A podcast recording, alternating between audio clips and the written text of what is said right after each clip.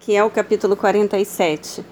Então aquele homem me conduziu de volta à entrada do templo e vi água saindo de debaixo da soleira do templo e fluindo em direção ao oriente, a leste, porquanto a casa estava voltada para o oriente. A água descia de debaixo do lado sul do templo ao sul do altar. Em seguida ele me levou para fora pelo portão norte e conduziu-me pelo lado de fora até o portão externo que dá para o oriente, leste, e a água fluía do lado sul. O homem deslocou-se para o lado oriental com uma corda de medir na mão, e enquanto se movia, totalizou mil côvados longos, isto é, quinhentos metros, e me fez passar pelas águas que batiam na altura do meu tornozelo.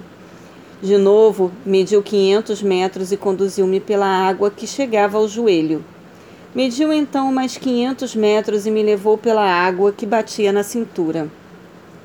Ainda mediu mais 500 metros, mas agora era um rio que eu não conseguia atravessar, porque a água havia subido muito e já era tão profunda que só se podia atravessar a nado. Era um rio que não se podia vencer apenas caminhando. Ele então me indagou: Observaste tudo isso, ó querido filho do homem? E transportou-me de volta à margem do rio. Assim que cheguei, notei muitas árvores em cada lado do rio. E ele me revelou: estas águas fluem para o leste em direção à região oriental e descendo até o Arabá, ao vale do Rio Jordão, chegando ao Mar Morto, e ao entrarem nas águas salgadas, estas se tornam doces e saudáveis. Por onde passar o rio haverá todo tipo de animais e de peixes, porquanto essas águas límpidas fluem para lá e saneiam as águas salgadas, de modo que onde o rio passar, tudo ganhará vida. Os pescadores estarão junto dele, haverá lugar para estender as redes desde Engedi, fonte do bode, até em Eglaim, fonte das bezerras. As pescarias serão fartas com peixes de várias espécies, como os pescados no mar Mediterrâneo. Todavia, seus charcos e pântanos não represarão água potável e serão deixados para a produção de sal.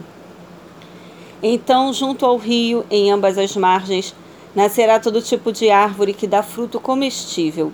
A sua folha não murchará, nem o seu fruto apodrecerá. E produzirão novos frutos todos os meses, porque a água que flui do santuário é purificadora e chega a elas. Seus frutos servirão de alimento e suas folhas de remédio. Assim declara o soberano Yahvé, o Senhor estas, pois, são as fronteiras pelas quais deveis repartir toda a terra como herança entre as doze tribos de Israel, com duas porções para José. E vós a herdareis de modo equitativo, o que um receber também caberá ao outro. Visto que eu jurei de mão erguida que a daria aos vossos pais e antepassados, assim esta terra se tornará a vossa herança. Estes, portanto, são os limites da terra. No lado norte, ela irá desde o Mar Grande, isto é, Mediterrâneo, seguindo pela estrada de Etlon, atravessando Lebo, Ramate até Zelade. Berota e Sibraim situadas na fronteira entre Damasco e Amate, e indo até Azer Aticon, que fica na extremidade de Auram. O território irá desde o mar até Azar-Enã, junto aos limites do norte de Damasco, com a fronteira de Amate ao norte. Assim se estabelecerá a fronteira do norte.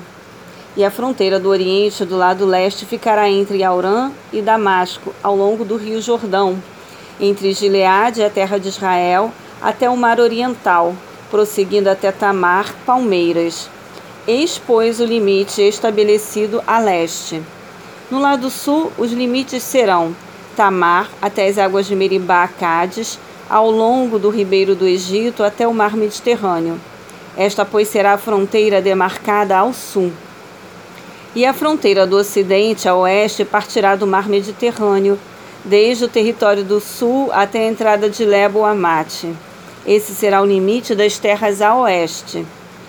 Distribuireis, pois, estas terras entre vós segundo as doze tribos de Israel. Vós a repartireis em herança por sortes entre vós e entre os estrangeiros que vivem entre vós. e que tem gerado filhos em vossa comunidade.